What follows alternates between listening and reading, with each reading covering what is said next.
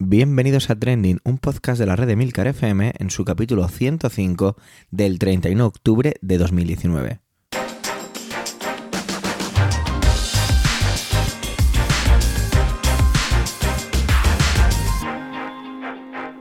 Trending es un podcast sobre lo que pasa, sobre lo que ocurre, sobre las noticias que pueblan las redes sociales. Todo ello con opinión y análisis y siempre con ánimo de compartir. Por ello somos varias voces, aunque yo, Javier Soler, haga de presentador. Trending es tu podcast de noticias semanal. Adelante. Es hora de decir adiós a octubre, estamos a día 31 ya. Y todo lo que hemos vivido en este mes ¿eh? ha sido un mes cargadito desde el punto de vista político. Y bueno, quizá incluso demasiadas cosas han pasado. Vamos a ver qué repercusiones todo esto. Vamos a ver si noviembre viene con resaca o viene limpito. Vamos a ver.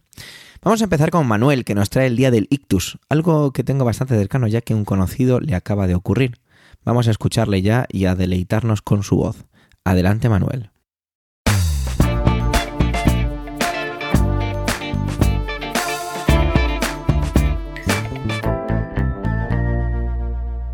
Hola oyentes, hola equipo trending. Este pasado martes 29 de octubre se celebró el Día Mundial del Ictus, una enfermedad que supone la segunda causa de muerte en España, la primera en mujeres. La primera causa de discapacidad adquirida en el adulto y la segunda causa de demencia en nuestro país. ¿Qué es un ictus? Bueno, un ictus es un trastorno brusco de la circulación sanguínea del cerebro que puede ser producido por una obstrucción, que es lo que ocurre en el mayor número de los casos, o por una hemorragia. El término ictus significa o proviene o quiere decir golpe o choque en latín y describe un poco lo que son las consecuencias de la interrupción súbita de ese flujo sanguíneo al cerebro por lo que se denomina una isquemia o por la ruptura de una arteria o una vena cerebral, lo que sería una hemorragia.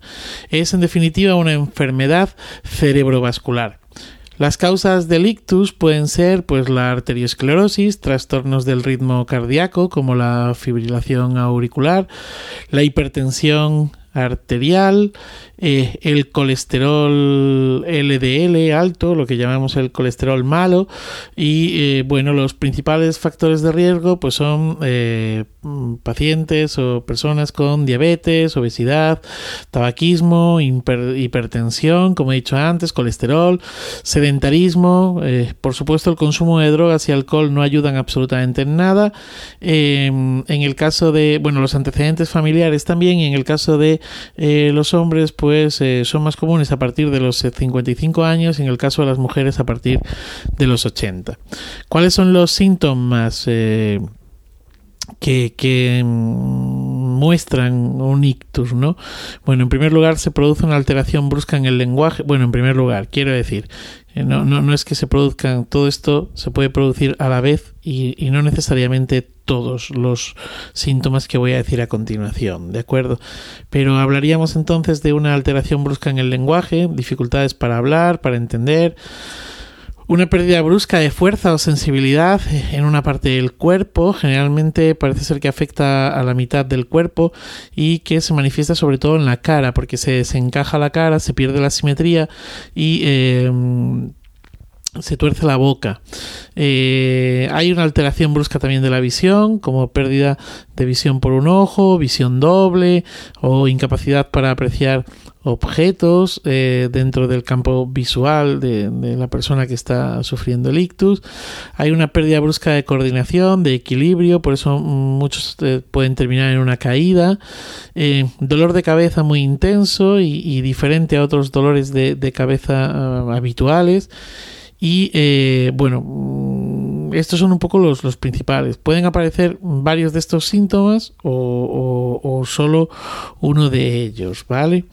Bueno, la Sociedad Española de Neurología ha recordado que cada año mueren unas 27.000 personas por esta causa, por lo que, bueno, pues 27.000 personas cada año muriendo por esta causa en, en España es un número bastante alto, que unido a lo que decía anteriormente, que es la segunda causa de muerte en España eh, y la primera en el caso de las mujeres, pues se convierte en una enfermedad muy letal, pero que muy, muy letal, por lo que se hace necesario que la ciencia, como en tantas otras enfermedades, investigue Tras varios estudios de esta Sociedad Española de Neurología y de otros eh, estudios médicos, pues eh, se calcula aproximadamente que el 44% de las personas mayores de 65 años eh, que han sufrido un ictus tienen dificultades para ducharse o bañarse sin ayuda y que el 56% para realizar domésticas tareas domésticas em, eh, ligeras, por llamarlo de alguna manera, eh, pues, pues también tienen eh, esa dificultad, ¿no? A esto hay que unir que eh, la persona que sufre un ictus tiene un tratamiento posterior que es eh, bueno bastante costoso y, que en muchos casos puede ser incluso impagable por muchas familias.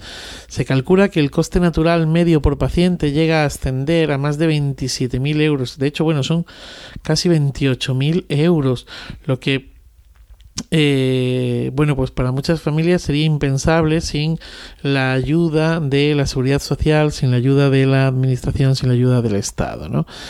El daño cerebral que produce un ictus depende un poco también del tiempo en el que dura este trastorno y de la zona que haya sido afectada.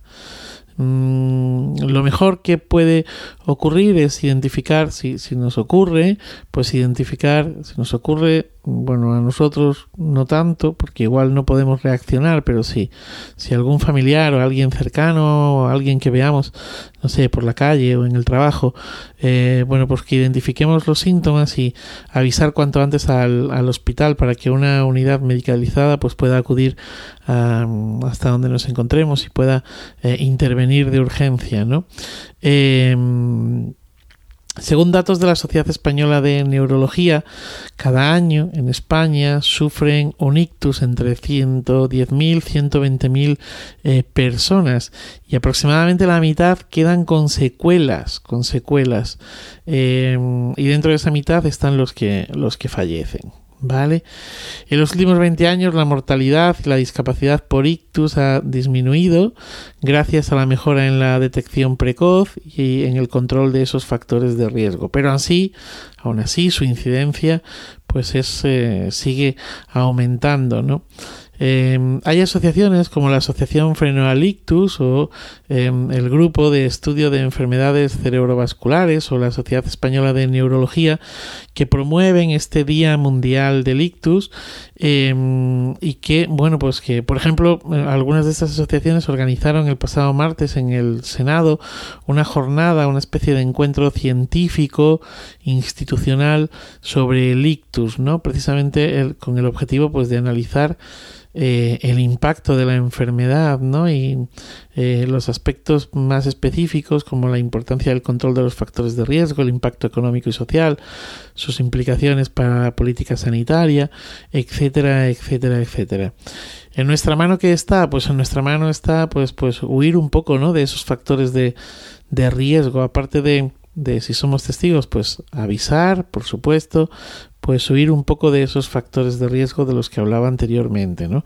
Hacer ejercicio, una alimentación saludable, el control de la tensión arterial, eh, etcétera, etcétera, pues eh, pueden ayudarnos, ¿no? Y sobre todo abandonar ese sedentarismo, eh, bueno, pues del que adolecemos en muchas ocasiones nuestra sociedad.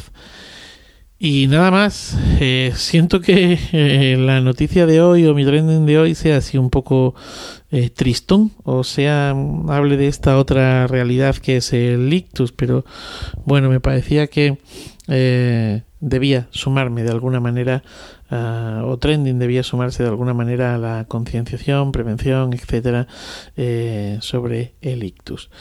queridos oyentes, querido equipo trending, feliz día, feliz vida. Emilcar esta semana se queda en su Murcia querida para contarnos cómo reacciona la Iglesia Católica ante la implantación de Halloween en nuestra sociedad. De hecho, voy a aprovechar un poquito este tema para recomendaros el último capítulo de Cinema TV, donde varios miembros de la red os traemos propuestas para pasar un rato terrorífico en estos días tan de eso, de Halloween, calabazas, terror, miedos y demás. Pero antes hay que deleitarse con la intervención de Emilcar. Por ello, adelante Emilcar.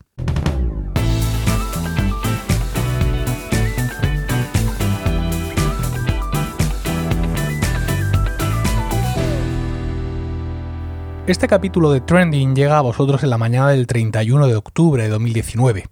Por tanto, esta noche, esta noche, la noche del 31 al 1, o incluso esta tarde del día 31, pues se celebra lo que llamaríamos Halloween, ¿no? Esta fiesta que hemos conocido por los países anglosajones y que cada vez se integra más en nuestras costumbres. ¿Por qué?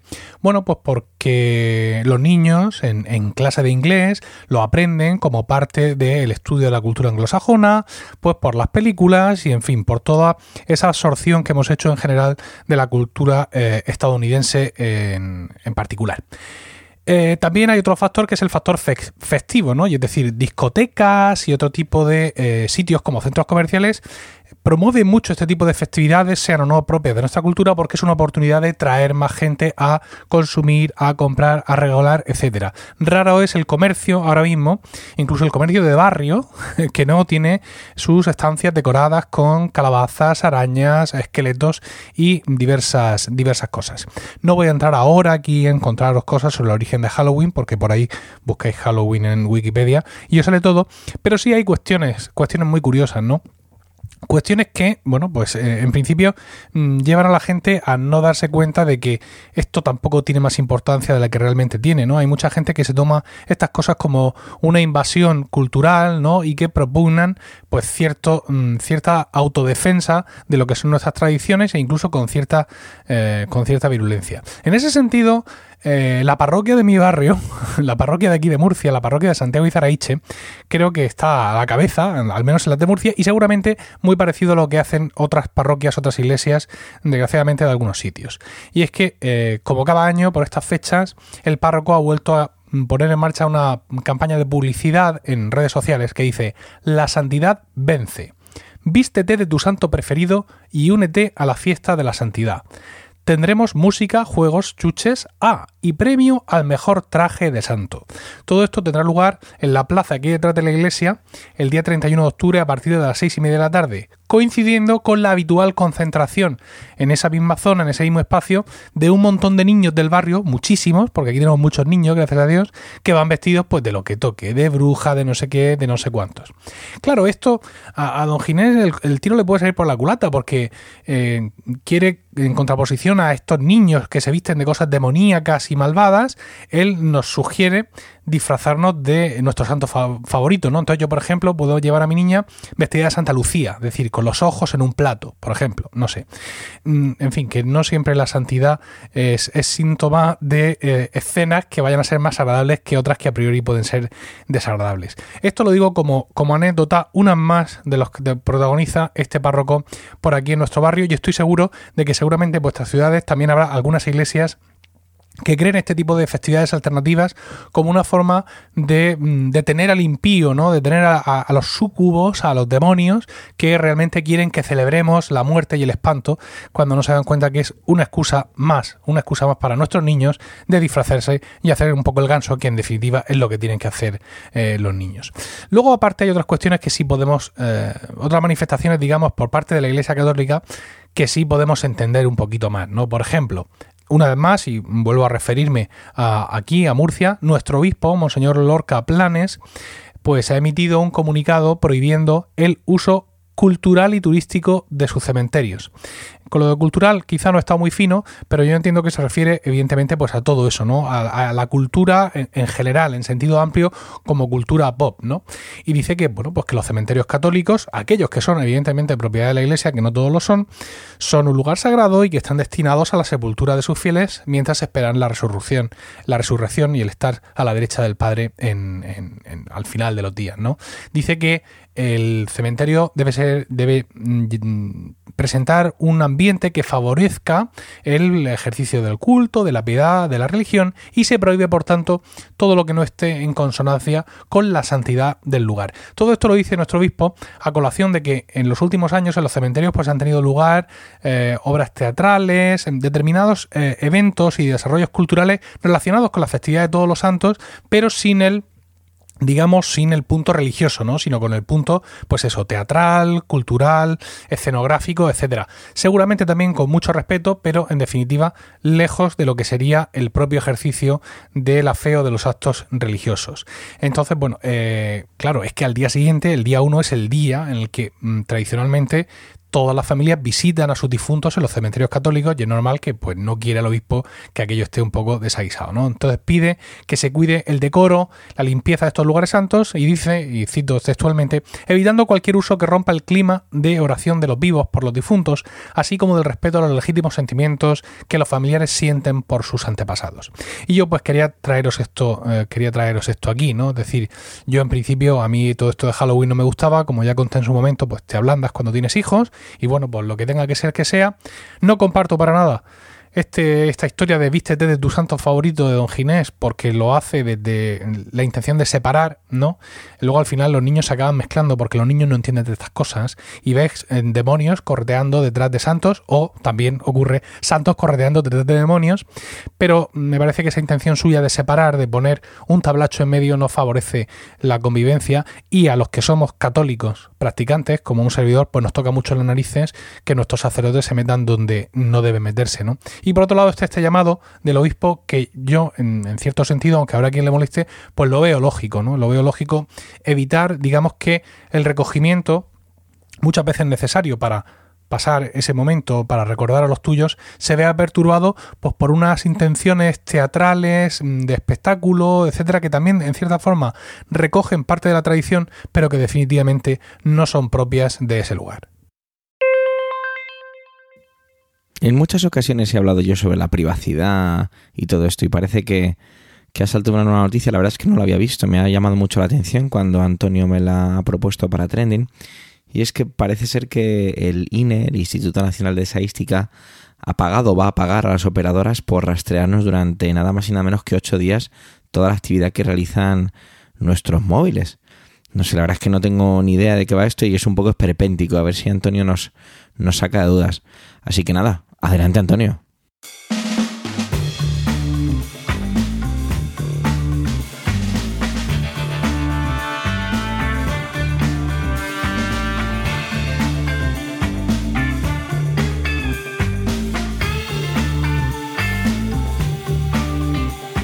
Saludos, soy Antonio Rentero del podcast Preestreno y del podcast Vigilantes y esta semana en Trending no voy a hablaros ni de cine, ni de series de televisión, ni de cómics os voy a tratar de tranquilizar a los que viváis en España y tengáis un teléfono móvil.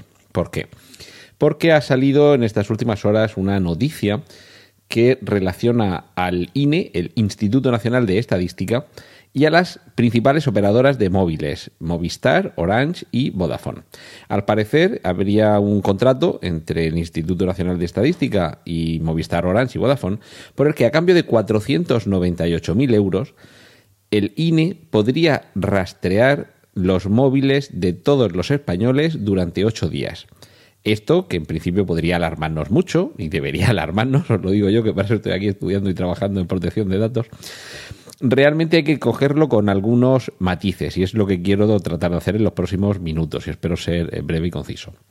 Lo primero es que ese seguimiento que se haría a todos los móviles de los españoles se haría los días del 18 al 21 de noviembre, el 24 de noviembre, el 25 de diciembre y ya para el año que viene los días 20 de julio y 15 de agosto. No son unas eh, fechas demasiado eh, aleatorias, sino que responden a una serie de días durante periodo eh, laborable y una serie de días festivos. habéis estado ahí atentos, habréis visto que el 25 de diciembre es un día bastante festivo y el 15 de agosto del año que viene también. A ver, ¿Para qué quiere el INE rastrearnos? Esto es lo primero. Básicamente lo que quieren eh, desde el Instituto Nacional de Estadística es hacer un estudio acerca de los hábitos que tiene la sociedad española a la hora de desplazarse. Y evidentemente, como ya no vamos a ningún lado sin el móvil, la idea es seguir los movimientos de grupos de usuarios. Se repartiría el territorio español en unas 3.200 celdas no de prisión, sino de división del territorio, y cada una de ellas se compondría de 5.000 residentes. Y la idea es a través de los datos que llegan a las operadoras móviles, del desplazamiento a través de las conexiones a las estaciones bases de los teléfonos móviles, conocer los hábitos de movimiento de los españoles. Y ahora viene cuando, eh, cuando os tranquilizo. Se supone, después incido sobre esto, se supone que lo que va a tener el Instituto Nacional de Estadística son datos, lo que se llama, eh, o anonimizados o mm, quizás pseudonimizados, seguramente anonimizados. Esto lo que quiere decir es que yo, como compañía telefónica, te voy a decir, este número de teléfono, no el 659 40 77 59 20, no, no. Este número de teléfono, que vamos a identificar como 1A, por ejemplo, durante el día de hoy ha hecho estos movimientos. Ha salido de aquí a esta hora, ha entrado aquí a esta hora, ha pasado por aquí, se ha conectado estos datos. Todo esto lo que quiere decir es que, eh, multiplicado por todos estos usuarios de telefonía móvil, sabremos qué es lo que ha hecho cada uno de ellos, pero sin saber a qué identidad se corresponde cada uno de esos movimientos y cada una de esas líneas. Digo se supone, y aquí es donde viene, aquí viene, aquí viene cuando la matan, porque como realmente no hemos conocido el detalle de este acuerdo entre el Instituto Nacional de Estadística y estas tres operadoras eh, eh, de telefonía móvil, al no conocer ese detalle, eh, no sabemos si efectivamente se va a hacer un tratamiento de datos que ya os digo yo que sería ilegal hacer este tratamiento de datos sin preguntarnos a todos los usuarios de telefonía móvil si estamos de acuerdo en que se haga, que se manejen nuestros datos, qué es lo que queremos ceder, para qué se van a utilizar, dónde se van a almacenar, en fin, una serie de datos que sería muy largo y muy prolijo de, detallarlo. Pero es que todo esto también es, es un se supone. Se supone que no se van a manejar esos datos la lógica indica que el Instituto Nacional de Estadística realmente no necesita que en los datos de los usuarios de telefonía móvil se identifique el nombre y la identidad y ni siquiera el número de teléfono. Es decir, que se supone que si esto se hiciera bien, no tendría por qué verse vulnerada nuestra intimidad ni nuestra privacidad, porque el Instituto Nacional de Estadística no llegaría a tener conocimiento de a qué identidad de un individuo físico, de una persona física, corresponde el dato que le facilita el operador de telefonía móvil con respecto a los movimientos que hace durante esos días esa línea, pero todo esto es un se supone. Se podría hacer bien, se podría hacer así, pero no lo sabemos. Y quizá ese sea realmente eh, el, el kit de la cuestión que de momento, mientras os estoy grabando esto, eh, miércoles 30 por la noche, miércoles 30 de octubre por la noche, en las últimas horas no lo he comprobado, pero parece que no han salido todavía a reducir los datos en detalle concreto de cuál es el contenido de este contrato que habrían firmado para este servicio. Como no lo sabemos, vamos a intuir que se va a hacer este tratamiento, que como digo, según el, alcance puede ser anonimización o pseudonimización. Lo ideal sería que se hiciera mediante anonimización, es decir, no hay forma de que el Instituto Nacional de Estadística jamás pueda conocer a qué identidad de persona física se corresponde toda esa información detallada de a qué hora salió este móvil de aquí para llegar allí. Pero incluso así, sí que es cierto que podríamos mm, tener ahí un asidero, y es que, de acuerdo, no estoy identificando a la persona que hay detrás de este número de teléfono, pero sí estoy diciendo que a tal hora salió de aquí y a tal hora llegó aquí.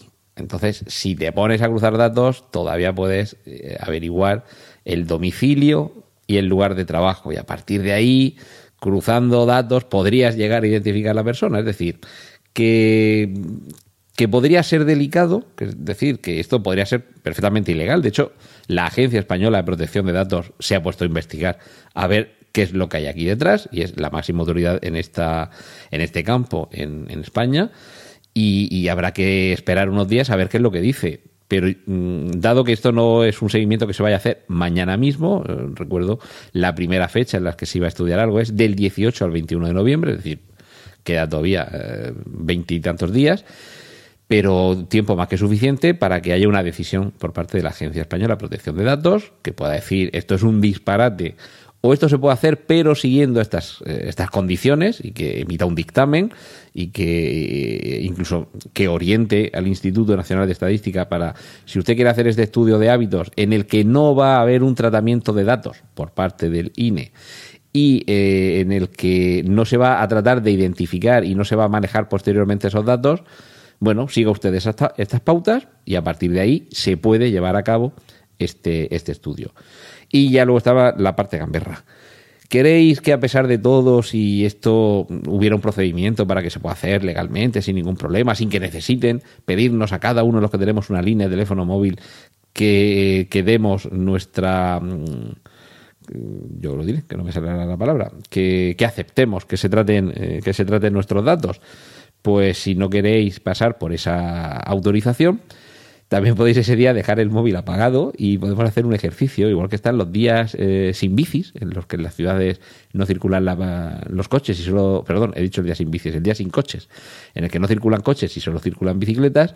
También, llegado el caso, si esto lleva a, realizarse, los ciudadanos podemos eh, realizar ese acto de protesta y es durante ese día dejar el móvil apagado y en casa y bueno, pues al Instituto Nacional de Estadística igual eh, los, los datos no le van a salir a cuenta y decida que es mejor dejarlo correr y hacer las cosas bien si es que se pueden hacer, que es otra. En fin, espero haberos eh, tranquilizado y si no conocéis esta cuestión, estad atentos porque seguro que en los próximos días, en las próximas semanas, habrá más información al respecto. Y ya os digo yo que estando la Agencia Española de Protección de Datos de por medio, si hay una forma legal de hacer esto, se hará. Y si no hay forma legal de hacerlo, seguro que no permiten que se haga. Ya lo veréis, confiad en, en la AEPD. Pues esto es todo. Un saludo de Antonio Rentero y os dejo que sigáis disfrutando de los contenidos de mis compañeros aquí en Trending.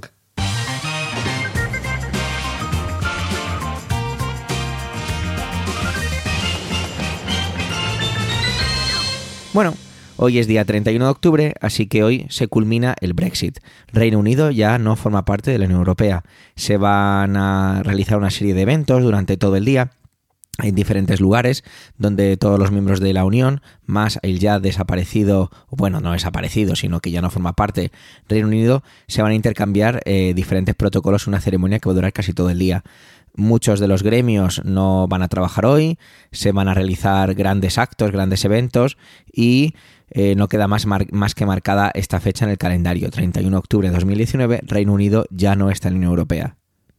Ah, no, que es que esto no es así, que al final hay otra prórroga. Nos vemos el día 31 de enero. Bueno, ya lo decíamos, ¿no? La semana pasada en mi intervención, que iba también sobre el Brexit, y es que tenía toda la pinta que se iba a producir otra prórroga, y así ha sido.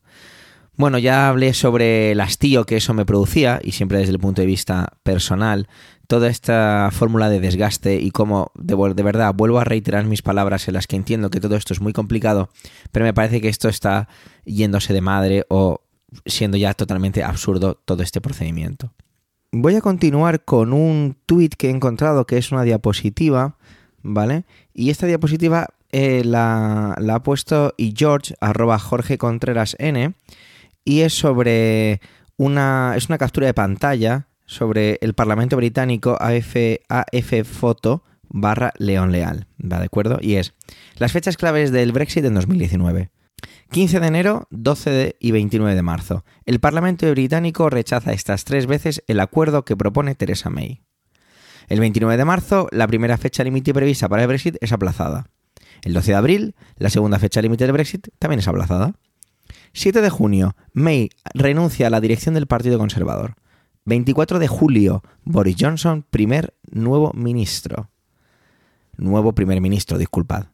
4 de septiembre, el Parlamento adopta un texto para impedir un Brexit sin acuerdo el 31 de octubre. O sea, hoy. 17 de octubre, Johnson y la Unión Europea alcanzan acuerdo sobre el Brexit. El 22 de octubre apoya el Parlamento el acuerdo, pero rechaza el calendario de Johnson. 24 de octubre, Johnson ofrece elecciones anticipadas para el 12 de diciembre, admitiendo por primera vez que Reino Unido no abandonará la Unión Europea el 31 de octubre. 28 de octubre, la Unión Europea aprueba prorrogar el, el Brexit hasta el 31 de enero. Esta es un poco la hoja de ruta que hay en este 2019, que ha habido este 2019. Hasta aquí la diapositiva. Y tenemos que volver a esa propuesta que hizo Johnson y que yo comenté en mi intervención de la semana pasada acerca de unas elecciones anticipadas. Y es que parece que de eso iba todo. Y es que al final, el día 12 de diciembre, se van a eh, celebrar elecciones al Reino Unido. Resulta que todo esto parece que le está saliendo muy bien a Boris Johnson, que pese a que una de sus promesas eh, electorales o en cuanto cogió el cargo en, el, en la que citaba que el día 31 de octubre de este año el Reino Unido abandonaría sí o sí el Brexit, el, perdón, la Unión Europea. Eh, a todo lo demás, parece que todo le está saliendo como él quería. No se habían producido unas elecciones o unas fechas tan apretaditas en calendario desde 1923. Eh, ya empezamos, ya estamos en campaña electoral en el Reino Unido, porque podríamos empezar a hablar sobre cómo han sido las reacciones, ¿no? El Parlamento, con una mayoría aplastante de 438 frente a 20, ha dado luz verde al adelanto electoral. O sea que está claro que todos quieren hacerlo. Por un lado, Boris Johnson encabeza su campaña y va a utilizarlo mucho, y ya lo está haciendo, ya primer día incluso, sobre que su, su mayor marca a vender es que es el Parlamento el que no le deja, y que es el Parlamento el que tiene que recordar con la, eh, que el que manda en esto es la población, y llama a la población a recordar al Parlamento esto mismo, que son ellos los que tienen la llave para poder salir del Brexit bueno, para poder salir de la Unión Europea y culminar así el Brexit. Bueno, esa es un poco su estrategia para conseguir una mayoría. Sin embargo, luego tenemos a Jeremy Corbyn, que ya hablamos de él hace muchísimo tiempo. Ya, bueno, yo me acuerdo las primeras veces que hablé de este señor, que es el líder de la oposición, con, cuando estaba todavía Theresa May, y ya todo eso queda como muy lejano que ya también hablaba de la campaña que va a ir pueblo a pueblo con todo su equipo, ha hecho todo un refuerzo de marca personal y de su propio partido para que así sea la, alternativa para gobernar y para llevar a cabo todo este proceso. La noticia es esa, la noticia es que tenemos nuevas elecciones, que el Brexit se va el 31 de octubre, el 31 de enero, perdón, y como leía en una en un tuit, spoiler, el 31 de enero tampoco se va a culminar el Brexit. Pues no sé, yo ya llegados a este punto no tengo ni idea de lo que va a pasar con todo este tema, pero me resulta increíblemente llamativo todo esto. Y es que el, sistema que, están llevando con todo, el, con todo el Brexit no tiene ya ningún sentido. Ya afirmo que esto es una fórmula de desgaste. Se ha llegado incluso a plantear que algunos partidos como el SNP, que esto me ha parecido cuasi, no es divertido, ¿vale? Pero me lo tengo que tomar con cierta ironía, de condicionar la celebración de las elecciones para que se permitiera reducir a las personas que votan a los 16 años y que incluso pudieran participar los eh, ciudadanos europeos residentes en el Reino Unido, que son unos 3,4 millones de personas. Esto evidentemente ni de coña, ¿vale? Yo no sé al final qué es lo que va a ocurrir, pero lo único que sé es que esto ya no pinta ni bien, ni mal, ni mejor, ni peor. Europa no tiene interés en que el Reino Unido se vaya, y lo está demostrando con todo esto. Y entiendo que no queramos que se vayan, lo he dicho mil veces. A mí todo esto me parece que es un desacierto para todos y que perdemos todos, tanto el Reino Unido como todos los demás componentes de la Unión Europea. Pero Europa creo que tiene que empezar a plantearse a poner ciertas cosas o ciertos límites a todo esto. Reino Unido está haciendo lo que le da la gana con esta, con esta situación. Y no me parece que sea justo. Creo que es necesario que empezamos a movernos, que esto empiece a caminar y hay que ir hacia adelante. No hay mucho más que decir. Hay que sentarse, a negociar, ganaremos en esto, perderemos en lo otro, perderemos en más allá, pero hay que avanzar. Y está claro que cuando el día 13 de diciembre se despierten en el Reino Unido, no creo que muchas cosas vayan a cambiar. Aunque hubiera una mayoría parlamentaria, ¿en serio eso va a hacer que todo vaya mucho más rápido? Bueno, ojalá tenga que desdecirme y decir que sí. Yo solo deseo poder dejar de traer Brexit aquí, porque sabéis que lo traigo y hoy dudaba mucho en traerlo y de hecho me ha costado mucho al final decidirme si traerlo o no, es porque ya tiene que pasar y el Brexit tiene que formar parte ya de la historia pasada, porque tenemos que avanzar. Y muchas veces la política, el mayor freno que tiene es su propia definición de política y no avanza. Y creo que hay que avanzar. Gracias por vuestro tiempo, gracias por querer escucharnos en este capítulo centésimo quinto y los comentarios que nos aportáis siempre son bien recibidos, no dudéis en dejarlos en emilcare.fm barra trending. Un saludo y hasta la semana que viene.